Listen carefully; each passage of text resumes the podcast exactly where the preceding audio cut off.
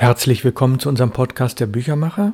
Wir befinden uns in Folge 91 und wir haben das in mehrere Teile geteilt. Wir sind bei dem Teil Wie Verlage Bücher machen, Teil 29. Es geht seit einigen Wochen um die Reihe Perlen der Literatur aus dem Input Verlag. Wir haben ja zwei Bände vorab produziert. Insgesamt werden es 13. Die erscheinen im September 2021 und wir haben einige Bände verschickt, um Reaktionen einzusammeln. Und in unserem Podcast-Studio, natürlich virtuell, haben wir nun wieder ein Interview. Der Interviewgast heute ist Susanne Brudermüller und wir haben das Interview vorab aufgezeichnet. Ich habe insgesamt sechs Fragen gestellt. Und meine erste Frage an Frau Brudermüller war, Frau Brudermüller, was war Ihr erster Eindruck beim Auspacken und Blättern von Gorch Fock, Seefahrt ist Not? Ja, ganz klar, Ralf Plenz. Ich war natürlich sehr neugierig, was Sie wieder Neues anstoßen und umsetzen wollen. Die Bezeichnung Perlen der Literatur als Bezeichnung für die geplante Reihe gefällt mir sehr gut. Perlen haben für mich eine ganz besondere Bedeutung. Sie lösen in mir ganz bestimmte Gefühle aus. Sie stehen für mich für Schönheit, Schönheit aus der Natur. Und, das darf ich vielleicht ja auch noch anmerken, sie stellen für mich eine enge Verbindung zu meiner Familie dar. Ich habe verschiedene Perlenketten aus dem Familienbesitz und habe von meinen Eltern zum Magisterabschluss ein Perlarmband bekommen. Perlen haben also eine ganz besondere Wertigkeit für mich. Jetzt kommt ein kleines Aber. Inhaltlich würde ich ganz andere Perlen, zum Beispiel Tahiti-Perlen wählen, um im Bild zu bleiben. Die Texte, die Sie auswählen, entsprechen nicht so ganz meinen literarischen Interessen und Vorlieben. Das liegt aber natürlich daran, dass ich neben der deutschen Literatur russische, polnische und chinesische Literatur bevorzuge. Und zwar genau in dieser Reihenfolge. Meine Perlenkette würde deshalb aus Perlen russischer Literatur bestehen. Sehr begeistert dagegen bin ich von der Gestaltung bereits des vorliegenden Bandes. Ganz besonders hat mir die Banderole es angetan. Sie spricht mich sehr an in ihrem Aquarellcharakter. Sie verleiht dem Band und der Reihe ihre ganz persönliche Note. Sie passt wunderbar zum dunklen Blau des Leinenumschlags. Auch die Schriftgröße im Band passt wunderbar. Sie macht das Lesen angenehm der Schrifttyp gefällt mir nicht ganz so gut, passt aber zum Charakter des Buches und vor allen Dingen zu der Thematik des Nordens. Die Vignetten auf den Seiten gefallen mir ebenfalls sehr gut. Sie sind ein schönes Schmuckelement und zugleich zurückhaltend genug. Die Innenseiten mit den Schiffsankern sind stimmig im Hinblick auf den Inhalt des Buches. Für mich persönlich ein bisschen zu unruhig. Nach dem Lesen von Vor- und Nachwort und Sie haben ein bisschen weitergelesen. Wie gefällt Ihnen denn der Inhalt? Das Vorwort habe ich gelesen, das Nachwort ehrlich gesagt nur kursorisch, weil es sich selbstverständlich auf die hier vorliegende Textfassung bezieht, die mich, wie gesagt, eher weniger interessiert. Zur Bearbeitung der Originaltexte kommen wir ja noch in der letzten Frage. Ich habe ehrlich gesagt keine weiteren Seiten gelesen, weil ich vom Inhalt nicht so sehr angezogen bin. Was ich dagegen sehr stimmig finde, ist die Seethematik im engeren und weiteren Sinne. Insofern gibt es einen engen Bezug zu Ihnen, äh, Ralf Blenz, der Sie ja aus Hamburg kommen. Und das gefällt mir an dem Projekt.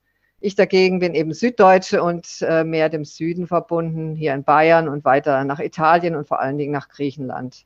Was die beiden Kapitel angeht zur Buchreihe, so hätte ich mir vorgestellt, dass äh, diese Seiten vor dem Vorwort stehen. Welche Titel aus der Startserie von 13 Titeln kennen Sie? Ich kenne nur die Schatzinsel und das auch nur vom Titel her. Wie oben gesagt, hat es mit meinen ganz anderen Lektüreinteressen und Erfahrungen zu tun. Ich dagegen beurteile die Reihe aus zwei verschiedenen Perspektiven. Die eine ist meine persönliche Sicht als Leserin, von der habe ich ja gerade schon ein bisschen gesprochen, und die andere ist die als Verlagsfrau, Lektorin. Aus der Sicht letzterer finde ich das Vorhaben, die Buchreihe sehr, sehr schön, mutig und ehrgeizig zugleich. Ich bin sicher, es gibt dafür eine Zielgruppe. Und dann werden Sie sehen, wer die Käufer und Leserinnen sind. Jetzt zu der Frage, die Sie vorhin ja in Teilen schon beantwortet haben, dennoch mal ein bisschen tiefer gehend. Wie beurteilen Sie die inhaltliche Konzeption der Reihe? Regt der Seriencharakter zum Sammeln an oder schreckt er eher ab? Ja, zur inhaltlichen Konzeption hatte ich ja schon ein paar Worte gesagt. Für mich ist ehrlich gesagt kein geplanter Titel dabei, der mich jetzt besonders äh, interessiert. Ich bin persönlich keine Freundin von Buchreihen. So wenig wie ich ja auch äh, Leseempfehlungen brauche. Ich wähle meine Bücher selbst aus und nehme mir dafür die Zeit, was schon sehr ehrgeizig ist. Ebenso wenig gebe ich gerne Leseempfehlungen ab. Ihre Buchreihe dagegen empfehle ich jedoch sehr gerne weiter, weil hinter dem Projekt als eine mutige und spannende Idee steht. Und die Wagnisse in Sachen Bücher und Literatur unterstütze ich sehr gerne von Ihnen, Herr Plenz, weil ich ja auch mit Ihnen sehr verbunden bin. Was das Sammeln von Büchern und die Liebe zu Buchreihen angeht, so gibt es aber auch dafür sicher Käufer und Käuferinnen. Und Sie sind ja Lektorin, an Sie eine Fachfrage. Wenn man 80 bis 140 Jahre alte rechtefreie Titel bearbeitet, sollte man die gar nicht bearbeiten oder behutsam oder vielleicht doch deutlich? Und am Beispiel Gorch Fock haben wir ja zum Beispiel das Plattdeutsche deutlich weggelassen. Ja, da kommt äh, meine Geschichte als Literaturwissenschaftler ins Spiel. Als Literaturwissenschaftlerin lese ich immer das Original, gegebenenfalls lese ich, aber das ist aus wissenschaftlichen Interessen, eine Bearbeitung. Das heißt, ich brauche eigentlich keine Bearbeitungen. Mit Blick aber auf die Zielgruppe oder Zielgruppen stellt sich die Frage anders. Ich denke, eine Bearbeitung ist ein Brückenschlag von einem Text, der aus einer anderen Zeit stammt und in seiner sprachlichen und eventuell inhaltlichen Form nicht mehr ohne weiteres verständlich ist. Zu einer im Heute hoffentlich für die Leserinnen und Leser verständlichen Form. Also insofern ist die Bearbeitung sehr wichtig. Wie tief sie jeweils geht, das hängt vom einzelnen äh, Text ab. Und ich denke, es hängt auch davon ab, äh, wie der Bearbeiter oder die Bearbeiterin äh, das einschätzt und umsetzt. Also ganz vom konkreten Fall. Ich würde es nicht ganz allgemein beurteilen und beantworten können. Ja, vielen Dank, Frau Brudermüller. Und wir sprechen uns sicherlich ein weiteres Mal. Vielen Dank an Sie, Herr Blenz. Ich finde das Projekt, wie gesagt, sehr spannend und ich bewundere Ihren Mut und auch die Vorhaben, dass Sie immer wieder was Neues versuchen. Und ich wünsche Ihnen für die Buchreihe sehr, sehr viel Erfolg und bin ebenfalls gespannt auf die nächsten Jahre.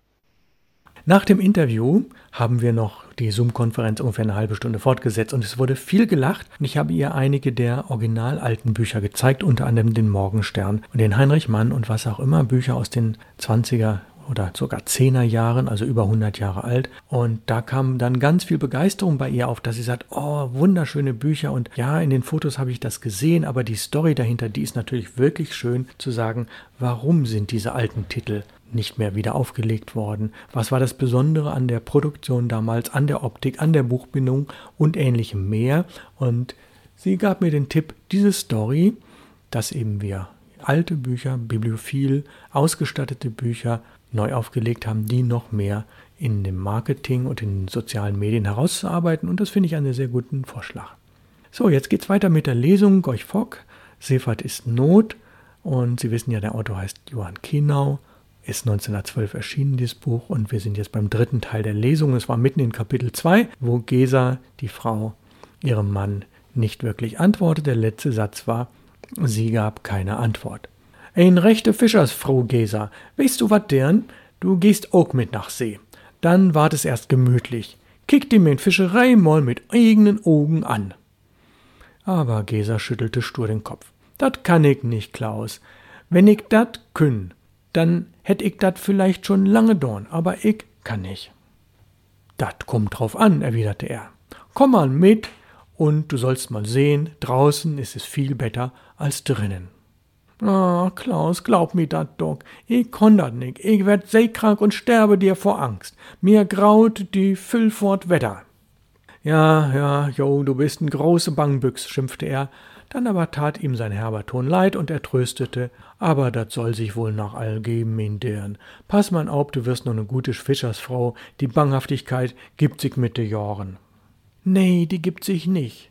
Dat weet ich sagte sie tonlos und ging aus der Stube, weil ihr die Tränen kommen wollten. Da blieb der große Seefischer bei seinen Netzen allein. Aber er ließ sich den klaren Sinn auch durch die Stille nicht verwirren und ging nicht von seinem Kurs, aus dem Jungen einen echten Fahrensmann zu machen, ab. Kap Horn kam herein und nahm seine Arbeit schweigend auf. Der Jung kommt doch mit nach See, ließ Klaus Mewis sich vernehmen. Dann blickte er nach seinem Ewer und wartete auf Kap Horns Meinung, die auch prompt kam. Klaus, ich will die mo wat sägen. Ich könnt din Vater sein, Als du geboren wurdest, da kreuzte ich noch bi Kap Horn rum und fing Albatrosse. De Mutter hätt noch en recht open Jungen. Ach, wat fiel Klaus ihm barsch ins Wort. Ich heb dat einmal gesagt und dabei bliff dat. Er kommt mit an Bord. Bei de Derns geht dat nach de Mutter, aber bi de Jungs geht dat nach dem Vater. Sin Mutter sehe es ja am liebsten, wenn hi Schuster oder Snieder waren. Und wenn wir auf See bleiben wollten, Kaphorn, dann mockt sie auch en Schuster und Snieder und ihn. Aber kein Bang, Klaus Mewes kann nicht auf See bleiben. Mit auf See bleiben heißt auf See sterben. Kaphorn erhob warnend die Hand. Dat hätt den Vater auch sägt, Klaus Mewes, und er ist doch nicht wiederkommen mit sin Eva. Aber Klaus Mewes, der seinen Eva für den Besten von der Elbe hielt und sich für den besten Fischersmann, blieb dabei, dass er nicht auf See bleiben könne. Das war sein Wort von jeher gewesen, und seine gewisse, sturmgewohnte, sonnenfreudige Seele hielt daran fest. Ich kann nicht blieben, und ich blieb auch nicht. Störtebecker ließ sich auch wieder sehen. Er nahm seine Reuse und fing wieder an zu knüpfen, aber er machte ein Gesicht wie ein Fischer, der nichts gefangen hat, und ließ die Unterlippe vorstehen, als wenn ein Schock Hühner darauf sitzen sollte. Der Knecht sah ihn belustigt von der Seite an und stichelte. Na, Klaus Störtebecker, großer Seeräuber, was sagt der Schuster? Hätte die sieben Meilenstiefel noch nicht Chlor? Da brach es bei dem Jungen los wie ein Unwetter und er donnerte wie ein großer. Ich glaub, de Knappen is verrückt oder spleenig. Das is überhaupt kein Schuster. Der kann gar nicht schustern und gar kein Stiefel mocken. Schiffer und Knecht konnten sich nicht mehr vor Lachen halten, aber der Junge fuhr in seinen Schmähungen fort. Jedes Mal, wenn ich komm, sagt hi morgen, aber hi kommt nicht weiter, es is de Tüffel. Was sollen die Stiefel denn, stört der Bäcker, fragte Klaus ernsthaft. Ich will doch mit no See, Vater. Du hast doch Sekt, wenn die Stiefel klar wären, dann schul ich mit, antwortete der Junge zuversichtlich. Bist du denn auch nicht mehr bang? fragte nun Kaphorn lauernd. Nach See dürft bloß welche, die nicht bong sind. Nee, Kaphorn, bang bin ich nicht, erwiderte der Junge treuherzig. Für die, die es nicht wissen, bang sein heißt Angst haben, erwiderte der Junge treuherzig. Für'n tote Maus woll nicht, Störterbäcker. Und für'n gebratenen Hahn auch woll nicht. Aber wenn die in Lütchen Rad übern Weg kommt, dann rennst du weg und schreist Mutter, Mutter, Mutter. Lügen, Lügen, Lügen, stritt Störtebecker und piekte ihn mit der hölzernen Kupfernadel. Ich bin vor kein Hund bang und vor gar nix. Wenn du aber ob See kein Land mehr sehen kannst, dann geht dat Schreien doch los, nicht? Nee, schreien du ich gewiss nie. Dann wirst du aber seekrank Nee, Kaphorn, ich war nie sehr krank. Das klang gerade so, als wenn sein Vater sagt, ich bliff nie. Und Klaus Mewes sah seinen Jungen an und dachte, was soll in dem wohl stecken, anders als ein Fahrensmann? Dann sagte er, und es klang wie ein Gelübde, Mann still, Störtebecker, du kommst zum Sommer mit on Bord.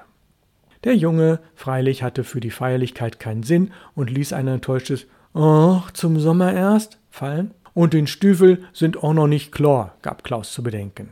Sie knüpften fleißig weiter, als es aber Flut geworden war und das Eis aufstand, die Eva sich erhoben und das Wasser auf das Bollwerk stieg, hielt Störtebecker es nicht mehr aus. Er ließ die Reuse liegen und schlich sich davon. Wo willst du denn hin? fragte sein Vater. Aber er erwiderte ausweichend, er wolle füttern, und weg war er.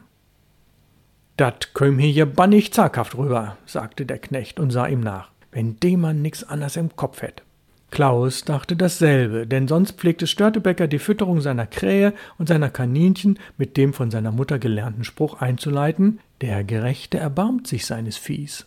Nach einer ganzen Weile legte Klaus Mewis das Holzbrett beiseite und ging übern Deich. Wie er sich schon gedacht hatte, war von Störtebecker nichts zu erblicken. Die Kaninchen machten Männchen, als er den Deckel des Korbes lüftete, und ließen ihre Nasen in der Luft tanzen. Die alte Nebelkrähe, die er selbst einmal auf See gegriffen hatte, saß unbeweglich auf ihrer Stange und wagte nicht mehr als ein halbes Auge an seine Gegenwart. Er rief halblaut, damit Gesa ihn nicht hörte, aber er bekam keine Antwort. Dann ging er in den Schuppen und guckte nach den Stichlingsnetzen, die neben dem Hühnerstall hingen. Sie waren alle drei am Nagel. Zum Fischen war der Junge also auch nicht gegangen. Er machte den Riegel vor und blickte über die Wiesen, Stege und den Binnendeich. Da aber rührte sich nichts als Hanniholz gelber Kater, der um einen Mäusebraten verlegen war und um die Baumstümpfe herum stöberte. Tiefes Schweigen lag über den dunklen Gräben, und in den kahlen Wipfeln und Eschen und Erlen saß das nächtliche Grauen, das die See nicht hat, sondern nur das Land. Und genau das bedrückte den Seefischer, als er seinen Jungen suchen ging. Er dachte aber nicht nach Weiberart an das Wasser und dass er hineingefallen sein könnte. Er wusste auch, dass Störtebecker schwimmen konnte und nicht in einen Graben fiel, ohne wieder herauszuklettern. Aber er wollte doch schon wissen, wo er abgeblieben war. So ging er zum Deich zurück und guckte mit seinen scharfen Augen über das Eis. Er lief über die Eisschollen zum Ewer, die Löcher umgehend. Nichts war zu sehen außer den gelben, grünen und roten Lichtern im Fahrwasser. Nichts war zu hören als das raschelnde alte Red und das Krachen der zusammenbrechenden Eisberge in der Weite. Sollte der Junge wieder in der Kombüse sitzen, wie er es schon mehrmals gemacht hatte, um sich an die Ewerluft zu gewöhnen? Klaus Mewis turnte auf das Deck und stieg in die stille, dunkle Kajüte hinab, die ihm nun beinahe fremd vorkommen sollte, so tot erschien sie ihm, ohne das sonst ständig brennende Licht. Wo mochte der Junge sein? Wieder an Deck? Horchte er von neuem, aber er vernahm nur das Tuten eines Dampfers, der quer von der Nienstädtner Kirche fuhr. Seine Flagge auf dem Besan regte sich leicht im Abendwind. Da schoss ihm jäh der Gedanke durch den Kopf, wenn ich die bloß nicht auf die Halbmast holen müt. Aber er jagte ihn von dannen, kletterte über das Schwert und schritt über das Eis zum Bollwerk zurück. Mit einem Mal drehte er sich um und sah Seemann auf dem Bollwerk stehen. Ah, wo ist Störtebecker, Seemann? Such, such, rief er hastig. Seemann der Hund wedelte mit dem Schwanz zum Zeichen, dass er verstanden hatte, und setzte sich gemächlich in Bewegung. Er schwankte von dem langen Leben an Bord wie ein wirklicher Seemann und von einer Seite nach der anderen, wenn er lief. Klaus wusste schon Bescheid. Es ging zur Nesskuhle, in der der Kahn lag. Der Junge schipperte gewiss oder goss das Wasser aus seinem Fahrzeug. Da lag aber der Kahn unter den krummen Weiden und war nicht abgeleiht wie sonst. Der Riemen lag quer und kein Junge war zu sehen. Da überfiel ein ungeheurer Schreck den Fahrensmann, der auf der Daggerbank den bösen Stürmen furchtlos in die Augen blicken konnte, und er lief in Sprüngen den Deich hinab. Klaus! Der Störtebecker blieb ihm dies eine Mal doch in der Kehle stecken. Hier bin ich, Vater, wat soll ich? rief Störtebecker, und eine dunkle Gestalt löste sich aus dem Schatten der Baumstämme, die den Schleusengraben wie Gespenster umstanden. Taumelnd kam sie näher und wäre umgefallen, wenn der Seefischer sie nicht aufgefangen hätte. Was ist los, Störtebecker? Was fehlt dir? Bist du krank? Der Junge sah blass aus, aber er lächelte doch schon wieder verloren. Ja, Vater, ich bin seekrank und müt immer spucken. Wie kommt dat denn? Der Junge wies auf seinen grünen Kahn.